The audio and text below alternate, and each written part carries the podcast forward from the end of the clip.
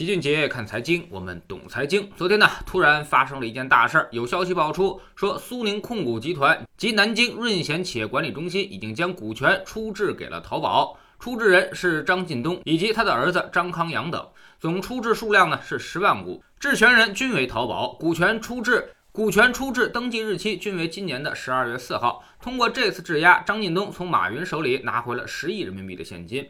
此外呢，资料显示，张近东还将六点五万股的苏宁置业集团的股权出质，质权人同样为淘宝。于是市场上就到处都有传言了，说苏宁不行了。看来之前传说的现金流断裂确实是真的。后来呢，苏宁官方回应说，苏宁与淘宝合作由来已久，所以没什么大不了。股权质押是正常的商业合作，对苏宁易购战略发展和正常经营无实质影响。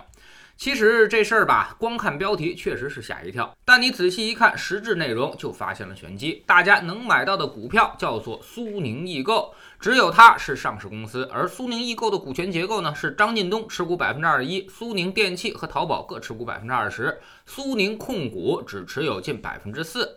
现在张近东父子只是把苏宁控股的股权都押给了淘宝，也就是说是那百分之四而已。有人说了，那是不是如果这个钱还不上，淘宝就是最大股东了呢？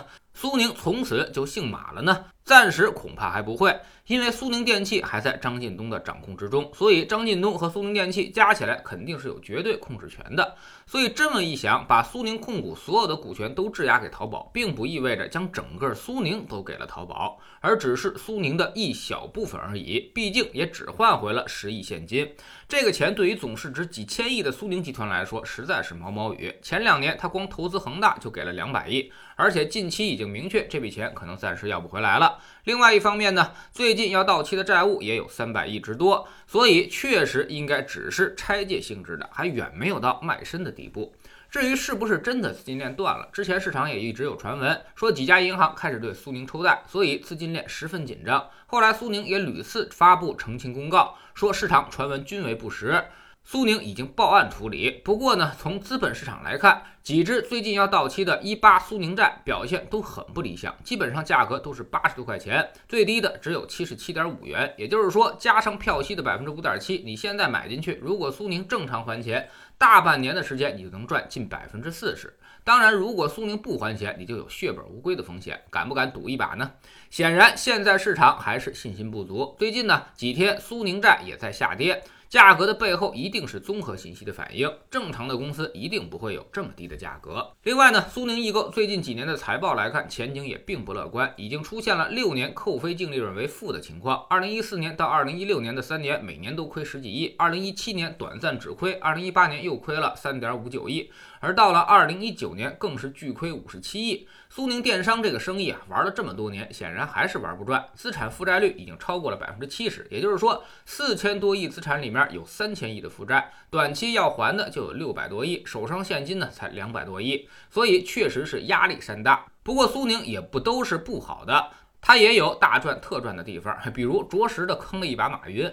二零一六年，苏宁以一百四十亿元认购阿里巴巴百分之一点零五的股权，后来呢，在二零一七年和二零一八年清空了，获利一百四十一亿，所以导致这两年它的虽然扣非净利润亏损，但是不算扣非的归属母公司净利润却没少赚。而反观马云和阿里巴巴、淘宝这边，二零一五年花了二百八十二亿，成了苏宁的第二大股东，这么多年一直没卖，现在呢至少亏了百分之四十下去。当然，马云可能也不差这一百多个亿，但这一进一出可解决了苏宁不小的问题。所以结合这些信息综合来看，不管是不是资金链断裂，苏宁现在肯定是特别的困难，又赶上借钱给恒大，基本上收不回来了。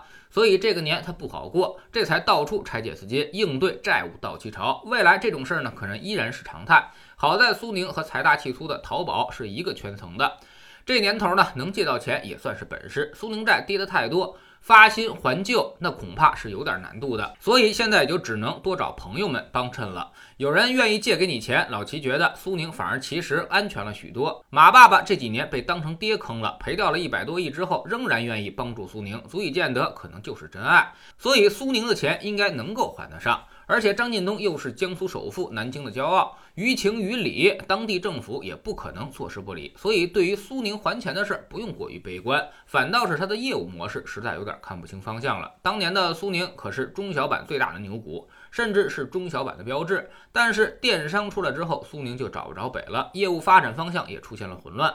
最近十几年一直在横着走，所以它的业务发展其实要比它的债券悲观的多。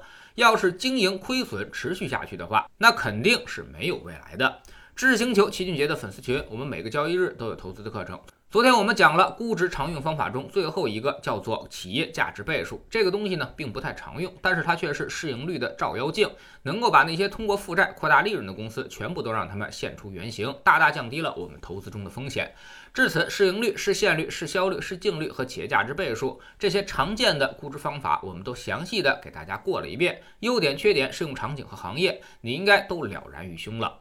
我们总说投资没风险，没文化才有风险。学点投资的真本事，从下载知识星球 APP 找齐俊杰的粉丝群开始。在这里，我们要让赚钱变成一种常态，让你明明白白知道钱到底是怎么赚到的。知识星球老齐的读书圈里，我们继续讲洛克菲勒留给儿子的三十八封信。昨天说到了富人的财富观，越有钱的人越是把钱当成工具。你理性的看待这个工具，就不会有太多的患得患失了。那么很多时候，你也能够赚到更多的钱。挫折经常都会有，但只要我们不放弃，就没有结束。比失败多一次的，就是成功了。知识星球找老齐的读书圈，每天十分钟语音，一年为您带来五十本财经类书籍的精读和精讲。现在加入之前讲过的一百八十多本书，您全都可以收听收看。算下来，每本语音书呢，才不到一块五毛钱。读书圈学习读万卷书，粉丝群实践行万里路，各自独立运营，也单独付费，千万不要走错了。苹果用户请到老齐的读书圈同名公众号里面扫描二维码加入，三天之内不满意全额退款，可以过来体验一下。